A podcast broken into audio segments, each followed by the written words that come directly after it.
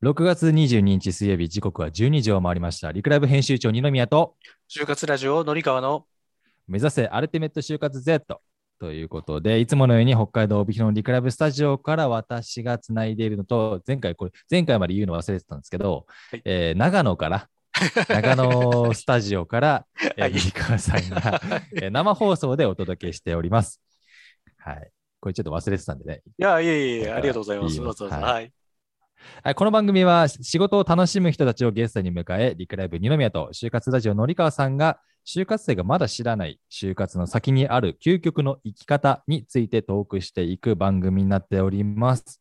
はい。えー、またね、1週間経ちましたけれども。はい。本当あっという間ですね。本当に毎回同じようなこと言ってますが。これ3回目ですね。それそれ3回目です。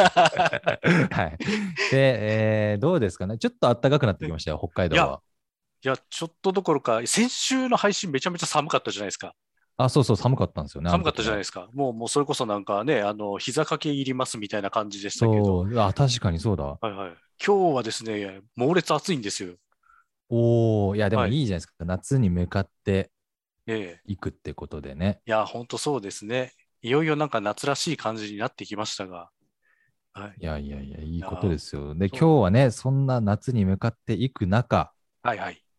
うん、とあるゲストにお越しいただきますんで、いやいやいや、今日楽しみですよ。趣味の話、はい趣味の、趣味を超えて仕事にしていますから、はいはい。ですいね。ろいろお話聞いてみようかなと思います。はいあとね、ちょっとね、のりさん一個あるんですよ。はいはい。あの、ついにね、リクライブ、完全ペーパーレス化しましたんで、お僕に iPad が支給されました。一人一台。いや、あの、あ でも、僕以外みんな持ってたんですよね。なぜか。あ、そうなんですか知らない間に。はい。僕らがちょっと最後に、あの一ー、ちょっとお番じゃなかった借りできまして。はい。一番じゃないです。一番最後ぐらいですね。あららら、それは今日からそれは。原稿は iPad で、あの、もうやっているんで、完全に。はいはいね、時代の流れですね。いやもうなんか超と。超最先端じゃないですか。いや、でもこれがね、スタンダードになるんじゃないですかね。はいはいはい。紙を使わない仕事はいというか。はい、どうですか？慣れました？いや、まだね、2日目なんですけど、あ、でもね、意外と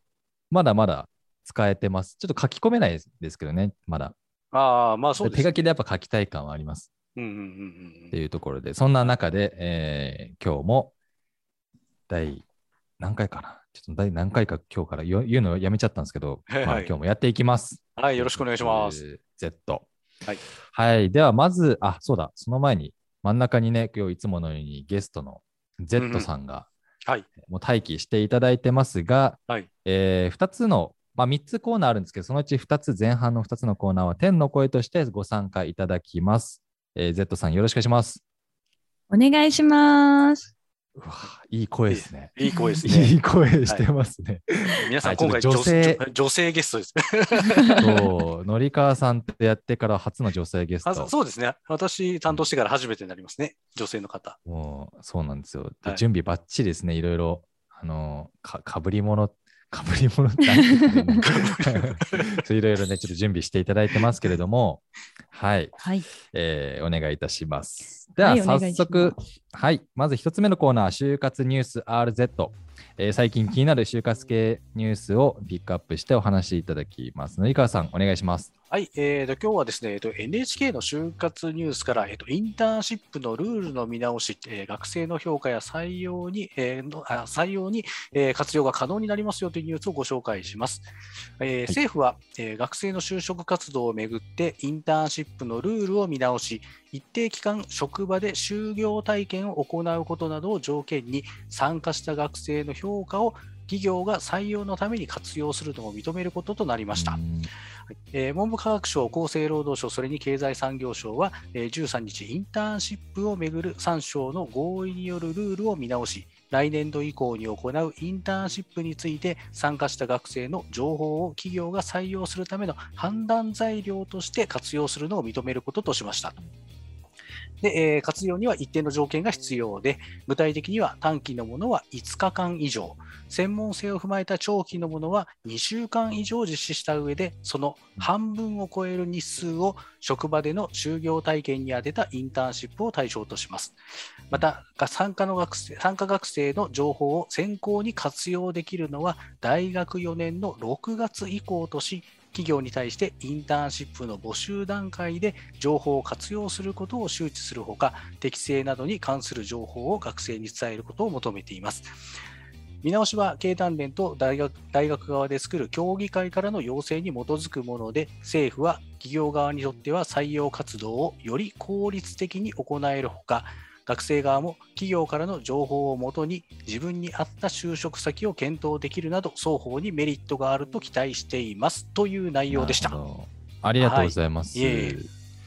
逆に、はい、インターンシップって今までダメだったんですねっていう、ね、そうなんですよ。そう、採用基準には。はい、っていう。やっちゃダメだったんですよねはいうんまあね、知らず知らずやっている企業、いや、どうなのかな。僕ははいインターンシップ上がりの就活だったんで、ええええうん、ままあ、うん。あね、インターンシップ大事な取り組みだとは思うんですけど、はい。あの一応みんな分かってはいるんですよ。やっちゃいけないって分かってはいて、うん企業側とかも特にそのなんだろうあの一応それは建前上やらないよとは言ってるんですよ。そのインターンシップで得た情報はあくまで就業体験だから、採用の選考とかには全く関係ないですよっていうふうに一応言ってはいるんだけれども、そんなわけないじゃんっていう。まあね、はいそのね、遅刻いっぱいしてるインターン生がいたらちょっとなって思うこととかね、まあそうですね。まあいろいろね、はいはい。わかんないですけど、はいはい。え Z さんどうですかこのニュースは。インターンシップやってました？いや、そうですね。私、インターンシップやったことないので、あの、本当イメージでしかお、なんでしょう、感想としてお伝えすることできないんですが、なんかそれこそ、なんだろうな、なんかインターンシップやってれば、企業に対して有利になるっていうイメージは私も持ってたんですけど、まあ、それが違ったんだなっていうのは今聞いて知りましたっていう感じです。なんかあれですね、その採用評価っていうところじゃなく、単純にその企業のことを知りに行く、えー活動としてはいいですし、まあ、企業もこうどういう学生が来るかっていうのをちゃんと見てうん。いったっていうのは事実だと思うので、うんうんうん。まあ、それがねあの評価として採用に使えるかどうかっていうところが今回のね、まあ、変更点というかだったんですけどね、まあ、これじゃああれですか Z さんは就活はもう応募して面接してみたいな。そうです。まあ、就活下に入るのかなっていうところもあるんですが、え、はい、ちょっ短かったんですか就活。と、ちょっとお話しさせていただくと、私の場合は、えっと、大学4年生の10月ぐらいから就活を始めたので、えめちゃくちゃ遅くて、かつ、あの、なんでしょう、それこそインターンシップとか周りがやってる中で、全然私、就就職しないからいいやっていうスタンスでいたー、ので、はいはいはいあの今の学生さんってインターンシップマスト並みにやられてる方が多いかなと思うので、うんいやめちゃくちゃ尊敬ですね本当に。なんかねそんなところのね就活の話も後でまた聞いてみますか？そうですねね。はい。まあっていうニュースでしたね。ありがとうございます。じゃあ続いてのコーナーいきますね。さあ、じゃあ行きましょうか。はい。はい。今日はサクサクいきます。えー続いてのコーナー、悩みに悩む、はい。えー某知恵袋の就活 Q&A に二宮と紀川さん、そして Z さんが勝手に答えるコーナーになります。紀川さん、今日のお悩み、どんなのがありますか？はい、えー、とまずじゃあ一つ目ですね。えっ、と、23卒です。内定が一つもないです。もう就活は諦めて、ハローワークで求人を探すか、留年をして、また就活するか、どちら、えーどちらの方が人今後の人生にとっていいでしょうか？というお悩みですね。ということで、はいい、やもうもうこれはもう Z さんから答えていただきますか、あこの悩み、はい。ありがとうござい23ます。卒の学生さんです。なんかそれで言うと本当に自分のやりたいこととマッチしてるのであればあの、留年してあの翌年就活でも全然いいのかなと思いますし、うんなんか無理に、ま、今年度に収めたいなんか今年度に必ず就職先を決めたいっていうのであればあのハローワークっていう選択肢もありなのかなとは私は思うんですけどあのそれで言うと23卒の今6月ですよね。私この時期に、あの就職活動やってなかったんでうん。あのまだ全然間に合うよっていうのも一つあります。うん 本当私え逆？にうんはいはいえ今何やってたんですか？この時期。この時期ですか？うん私学生時代はあのアルバイト中心でやってたのではいはいはい。あのどちらかというと学校にも何でしょう比較的行かないタイプ単位単位もギリギリに取れたタイプの人間なので、はいはい。まあ、そのアルバイトので貯めたお金を留学行きたかったので留学行ったんですけどカナダの留学先に行って、まあ、はい、留学経験がありって言ったところででそのままカナダに住みたいとか思っちゃったんでうんあの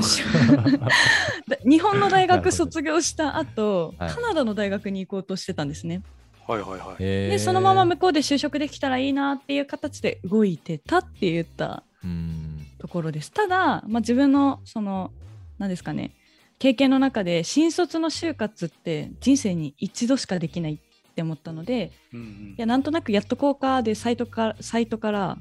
サイト表示して上から3社出てきたものを全部応募してったっていう、まあ、これが就活になるのかって言ったところもあるんですけど。なんか私のそのいやこういう人もいるんだな。うんそのなんでしょうなんか人それぞれ目的があると思うんですよ。あのいい会社に就職したいとか、うんまあ、いいもいろんな定義があると思うんですけど、はまあ、ちゃんと自分のその働き方だったりとか大切にしたいものは何なのかっていうその軸をもとにあの選択していくと整理できるんじゃないかなと思いますね。なので何ですかね答え 難しいな。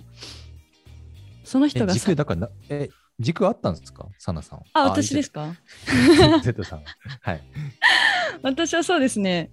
軸はその当時は自分の人生経験として新卒っていうものをちゃんと使いたいなっていうのがあっうんうんうん。て、っていうのでまあ受からないと思ってたんですよ。周りが就活って大変だよねっていうイメージがあったんで、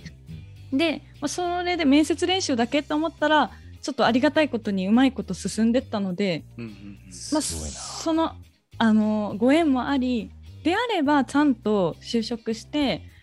あの医者目営業だったんですけど営業としうんてちゃんと自分でスキルも身につけ、何か目標を立ててそれの目標を達成したらまた次の道って開けるんじゃないかなっていうので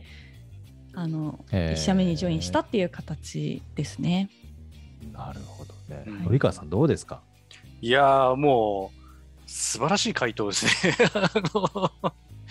大丈夫かな、はい、いえいえもうもうなんかいろいろ今ね、本当お話いただいても、もうでも本当にまさにその通りなんですよ。なので、うん。なんだろうな、あの、多分この質問者の方は、多分漠然とすごいなんか不安というか、うん今、周りはすごい、6月この時期になって、周りの人たちはすごいみんな内定持ってるんだけれども、自分だけ持ってない、どうしようっていうその不安というか焦りみたいなのがすごくあると思うんですよね。ただただその就職活動って別にその今のこの時期にこうじゃなきゃいけないっていうのは全くなくってそれこそね今あの Z さんお話しいただいたみたいにいつ始めてであの就職活動って終わりを決めるのは自分なのでここで自分終わりだなって思ったらここが終わりだしいやまだまだ続けてやるよって思ったらまだ続きがあるしっていうことなんでまあ別にあのご自身の中で本当にあの絶対例えばもうこの業種のこの業界のこの会社の受付っていうのはどうしてもここに行きたいんだけどももうそれがもう全部締め切られちゃってて違う業種も、あ違う業種っていうかあのその業界のあの受付とかも全部終わっちゃってるというのであればまああの来年再チャレンジっていうのもあるかもしれないんですけど、ただもうそれがはっきりしないでただなんとなく内定がなくって不安だよっていうのだったらまだまだチャンスはいっぱいいっぱいあるのでここでまだ諦めるのは早いかなっていうのがなんとなく私の感感想というか答えですね。ねいや、そうですね。うん、いや、でもなんかこの Z さんの話を聞くと、はいはい。なんて言うんだろう。なんかその、もう就活内定取らないとって言ってる人よりも、うんうん、別に取れたら取れたでいいし、みたいなスタンスの方が強いのかもなっていうのは、なんか感じましたね、今。いや、でもね、多分ちに転んでもいいというか。うん。うん、実際そうなんだと思います。多分あのー皆さん、そのなんとか内定が欲しいですって気持ちはめちゃめちゃわかるんですけど、うんそうじゃない人の方が、多分あの個性的だし、魅力的だし、うんああ、確かにね。あのい。いいい意味ですごい尖ってる部分が見えると思うんですよなんで来たの？みたいなね。とかあるんじゃないかなと思って、こう、Z さん、いや別に対してやどうどういうこう面接をしたのかすごい気になるなと思って。そうですね。私面接練習とかもしたことがなかったので、ただ人とあのお話しするのはあの好きな方なのでコミュニケーションは取れる方なんじゃないかなとは思うんですけど、ただ面接ってどんなものって感じだったんでなんか、まあ、入社したいその志望動機とか聞かれるじゃないですか、はい、私就職する気なくてっていう話から基本入ってったので 相手としたあそうですそうです。相手としてはもうびっくりですよね、えなえなんで？みたいな。でその、うんうん。自分の今までのその留学経験とかその先カナダににあの住みたいんですっていうお話ももうした上でえ内定をくださったっていうところなので、ちょっと変わり者扱いは あると思います。そうか、まあ、それが多分この Z さんらしさみたいなところと、まあ率直なね部分伝わったんですね。そうですねなのでなんだろうなんかつく作り込まず自分をそのままさらけ出した方が企業側もうん、何でしょう変な壁がないというかなんかその人の本当の姿とか見見れた方が企業側も嬉しいんじゃないかなとはなるほど、ね。すごい思いますまあ確かに。まさしく。いや、これまずめめちゃめちゃ多分ね、そこ本質なんですよね。結局その面接の練習とかってやろうと思えば何回でもできるんですけど、練習のための練習みたいな感じになっちゃうんですよ。結局その本番で、本番でよく見せようとするための練習をやるだけなので、結局その自分自身をこうさらけ出すような感じの練習ではないんですよね。ね確かにね。だから今作る練習ですよね。そうそうそう。なので、役作りみたいな。そうそうそう。別にその役者になるとかって必要とか全然なくって、企業の人が知りたいのって、本当のあなたは何に関心があって、どういうとこが知り、どういう人なんですかっていう、ある意味そのなんか人間味というか泥臭い部分がすごい知りたいので、うん多分なので、今のその Z さんのお話は、多分なんでそういう、私のその本本当はこういうふうに考えてますっていう人間を見てください勝負だったと思うんで、そこはすごい良かったんじゃないかなっていうふうに思いますね。なるほどなるほど、はいはい。おありがとあうございまする意味正正解の就活をしたんじゃないですかねう。ん、いやというかあの多分私も採用担当やってましたけどそういう人来たらやっぱりおって思いますしいいなって思うのでちゃんとあのこういう信念があってこういう活動をしてきて実は今就職活動始まったのがいやすごい遅くなって今からなんですってなったらあなるほどなって思うのですごくいいと思います。ね、いいですね。はいいや、これでもすごく参考になる話だったかなと思います。じゃあ、ちょっと続いて2つ目のはいお悩み。はい、もう一ついきますね。長めです。はい。はい。えー、と、2つ目ですね。えー、と、同じく23卒の就活生です。現在3社、かっこすべてホテルから内定をいただいているのですが、一つに決めることができできていませんと、えー調べたら、入社承諾書に法的拘束力はないとのことですが、やはり入社する1社にだけ提出するべきでしょうか。3社とも入社承諾書を提出しておいて、そのもう少し考えてから後日、入社しない2社の辞退をするという方法でもよろしいのでしょうか。どこに決めても納得するだろうし、少なからず後悔もすると思いますが、何かアドバイスをお願いいたします。よろしくお願いします。ということですね。なるほど。やばい。こおー。ちょっとあんまり入社承諾書。あの、内定をはい。もらうと、えーまあ内定承諾書みたいな、まあ、入社承諾書っていうのかな、はい入内定承諾しますよっていう書類が届いたりするんですね、会社から。はいはいはいはいで、それにちゃんと同意したら、あのあなたの会社に入りますっていう、まあえー意思表明というか、最終的なジャッジになるんですけど、まあ、この方は3社から内定で出てて、どこからも、えーうちに来てくださいねって言われてるんだけど、どこに決めようかなって悩んでるところですね。まあ3社出しておいて、後から辞退するっていう方法でも大丈夫かって来てますけど、これ、野川さんどう、どうなんですか、人事的には。あのー結果、結論ですね、3つ出しましょうっていう感じですね。おうはい。うんあのー後で2つ断るで大丈夫です。で、あおのう、人事採用の人って、あの、内定自体ってもう見越してるんですよ。もうもう別に、うんあのーいや、この人出してて来てくれたらいいなって人に内定を出すので、で、なんかあって、例えばまあ公務員試験受かったからとかって、まあ理由はなんかいろいろあるかもしれないんですけど、あの、違う会社に行くからっていうのももちろんそうですし、だから、あの、いや、来ないかもしれないっっていうのは随分織り込み済みなんですよ、すべて。うんで、その上で、じゃあ、その内定を出した後に、今度今までその企業がなんかなんとなくこう学生を選んでますみたいなイメージって結構あるかもしれないんですけど、今度ははい学生から、内定をたくさん握りしめてる学生から、今度自分の会社を選んでもらうために、企業は一生懸命躍起になるわけですよね。どうやったらうちの会社にこの優秀な学生さんが来てくれるかなっていうフォローアップですね。はい。そうです、そうです。っていうのをやり、やるようになるので、なるので、なので、あのここにね、あの本文にも書かれてますけど、特にその入社承諾書って本当にあの法的拘束力が何もないので、本当にあの入社日の2週間くらい前に、あのやっぱやめますって言ったら十分通じるので、うんまあまあまあまあ、そうですね。訴えることはできないですからね。そうです、そうです。なので、あの全然全然あの気になさらずであの、とりあえず出しておいて、後で断る。だからまあ、まずはね、なんかその3つも内定もらえてるって、俺すげえ、私すごいっていうふうに、あそこですよね、まずはね。そう、なんで自分をめちゃめちゃ褒めてあげたらいいと思います。で、その上で、羨ましい悩み。そうそうそう。そんで、その上で、あの、すごく悩んで悩んで、あの、じゃあ、ね、い多分いろんなアプローチが多分各企業からあると思うんですけど、あの、この人たちと一緒に働いてみたいなとか、ここが一番なんか自分に合ってそうだなっていうのを、こう、なんとなく感じ取った上で、いや、実は、あの、ごめんなさいっていう風な感じで十分大丈夫だと思うので、うんはい。まあでもね、こうか企業側も、でも野中さんの言ってるところもあるとは思うんですけど、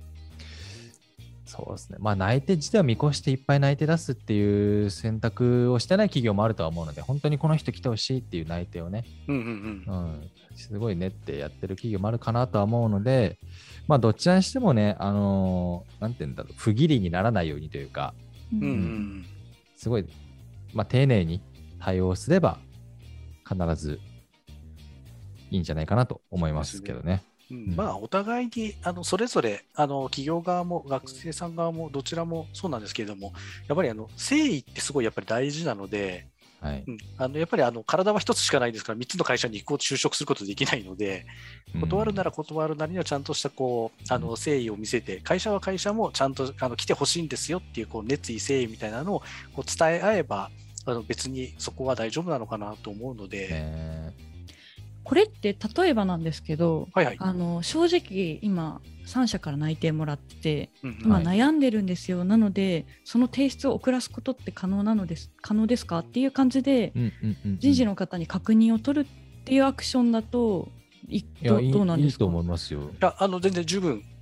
OK, OK ですというかよ、よくあります。あそうなんですね、はい、結構ありますね。うん待っててくださいみたいな。うんあの実は、あのうんまだあの受けてる会社があって、そこからのお返事待ちっていうのがあるので、でそれがいつぐらいには目処が立ちそうなので、そこまで待ってもらえますかっていうのは、あの企業が全然待ちますので、本当に来てほしい学生さんだったら、あのもう全然、あ、もういいですよ、待ちますよって返事するので、そうですね。うんなるほどなるほど。なんかであればなんか私としてなんかう嘘をついてるわけではないんですけどなんか素直に伝えた方が相手の方もあこの人はこういうふうに悩んでるんだっていうのであの企業側も別のアプローチができたりとかなんか別のコミュニケーション生まれそうかなと思ったので、私だったらそういうアクションを取りそうだなって今思ってました。ああうん。の全くおっしゃる通りです。なので、はい、あの素直にそういうふうに言ってもらった方が、なんかか後で隠されてて、えー、実はそうだったのっていう驚きが出るよりかは、あの一緒に悩んでいくこととかもできるので、うんうね。いや、まあまあ、これ、まあよくある話なのかなとは思うので、本当内定出る人はいっぱい出るので、まあ最終的にはでも体一つしかないので、え1個にジャッジするのはうん。少なからず入社までにはしないといけないというところもあるので、先延ばしせず、まあ早い段階でね、えいろいろ情報を取りに行って決められるといいですね。そうですね。はいということで、悩みに悩む2つの、はいね、今、悩みに相談乗りましたけれども、はい。この後は仕事を楽しむ人との究極の生き方を学ぶコーナーということで、一曲挟んで後半また行きましょはい。